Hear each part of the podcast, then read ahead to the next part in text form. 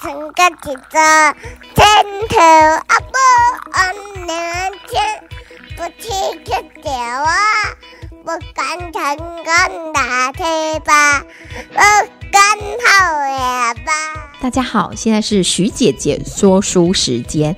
今天要跟大家分享的是《病逝教养》出来的这本书，是由许姿妙医师所著作的。那他也是大地华德福的创办人。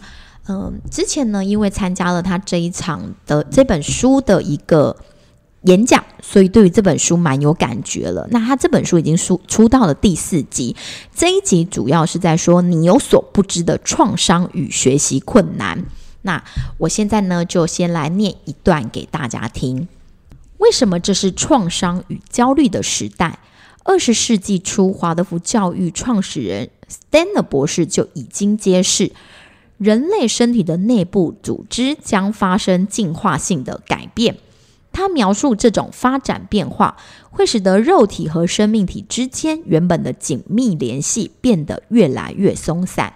我们自身将体验到新的心魂能力和意形式，而且人类也会变得更为敏感。他在一九八二年说：“我们正处于生命体逐渐与肉体分离的时代，这是人人类进化的一部分。”而我们正处于这一过程的中间时刻，知道这一点，才能够理解我们所经历的一些疾病的细微症状。肉体与生命体之间的紧密连接一旦松脱，不但会带来意识范围扩大与敏感度提高，也会导致对疾病的易感性增强，也就是比较容易感染疾病。这就是为什么近两年 COVID-19 疫情肆虐全球，酿成史无前例重大灾情的原因之一。也因为人类的体质在变化，身体更娇弱，脸皮更薄，心理更脆弱敏感，所以更容易受创伤。如今的父母师长，只要一个严厉的眼神，就可能伤害到孩子脆弱的心魂。尚且不必动用肢体暴力，更遑论天灾地变的重大惊吓冲击。现在的孩子意识范围扩大，整体来说比我们小时候聪明许多，对周遭事物比我们更早清醒认知，他们的神经敏感度也比我们当年提升许多。但相形之下，这时代的孩子就显得弱不禁风。而且容易罹患过敏性疾病，例如过敏性鼻炎、气喘、异位性皮肤炎等。其实不只是孩子如此，大人也不遑多让。往往一句不中听的话，就让玻璃心碎满地。这种他人无心，本人却过度解读的纷争，在校园里层出不穷。例如，孩子向老师告状说某某人瞪我，其实人家只不过看了他一眼，他就感觉受到威胁。还有小学低年段的孩子向老师告状说某某人打他，经过查证，对方只是不小心轻轻碰了他一下，连一个不经意的眼神或轻微的肢体碰触，都让孩子感到受伤害。这就是 Stanner 博士提醒我们的：二十世纪末、二十一世纪初将会出现的焦虑流行病。他也预示了二十一世纪初面对孩子焦虑、恐惧的情绪反应，医疗界将倾向采取固化和麻痹的处理方式来应对。例如，对于过动的孩子，使用利他能药物，让孩子不要乱动。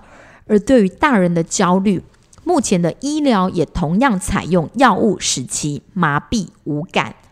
根据统计，八岁以上的孩子有五分之一表现出不同形式的焦虑行为。这些孩子上了大学以后，有更高比例受到焦虑情绪的折磨。他们描述自己感到内心很空虚、空洞，犹如真空状态。空虚、空洞是内心缺乏满足感的状态。而真空则是没有空气可以呼吸的窒息状态。当一个人被逼到无法呼吸的时候，寻短自伤就成为他们理所当然的选择。某天，一位在大学教书的日本籍患者打电话告诉我，他说他受到很大的惊吓，难过的不知道如何是好，必须找我谈谈。原来就在短短两三个月内，他任教的大学校园里有四名学生跳楼寻短。这四名学生的平时表现似乎毫无异状，不知为何就忽然走上了绝路。其实，大学生寻短的悲剧不时在各个学校上演，并不仅只是媒体报道而已。一个人内心的满足感。来自幼年时期日常生活中对生命的感知，也就是我在《病是教养出来的》第三集《十二感官之初阶感官》所谈到的初阶感官里的生命觉。孩子如果从幼年期就出现生命觉发展失调，未来必然会发生焦虑、忧郁等心理的疾病。呃，今天呢就先跟大家念到这边。那上次在许之妙医生的一个演讲里面，他有讲到这个创伤与学习困难，在这个世代里孩子的创伤与学学习困难，他就说了，教育呢其实是最好的预防医学。当人的神经系统，不论是小孩或是大人，处在一个很高位的状态，就是一种很紧绷的状态的时候。他就会非常非常的焦虑，那他就会怎么样呢？他会忽略他自己的语言系统，会完全集中在所谓的感官系统。那感官系统是什么？就是我们平常也许我们不理解十二感官，但我们知道我们的五感。那例如说，别人只是提醒他一下，他会解读成：哎，你是在骂我。那可能轻轻的碰或摸，他就会觉得你是在打他。那你看他一一，你只是看他，他觉得你在瞪。那为什么会觉得这一段对我很有感觉？因为我自己家里的小宝就是属于，我现在回过头在看这些东西的时候，我就发现他也是属于一个神经系统卡在很高位的孩子。那也许也是因为妈妈本身也是这样子，因为我是他主要的照顾者。那当我处在一个很焦虑的状态下，我的孩子其实也是处在一种很高位的一个状态。那他小时候就会有这样的。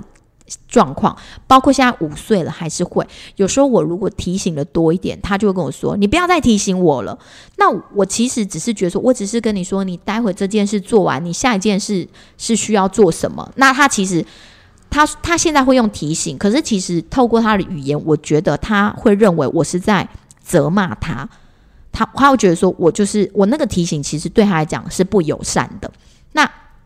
过去其实也是，他在店里走来走去的时候，有时候客人只是看他看看他说：“哎，弟弟，跟他 hello，或是觉得他很可爱，他就会觉得阿姨在看我，他会说不要看我，他就说他为什么要一直看我？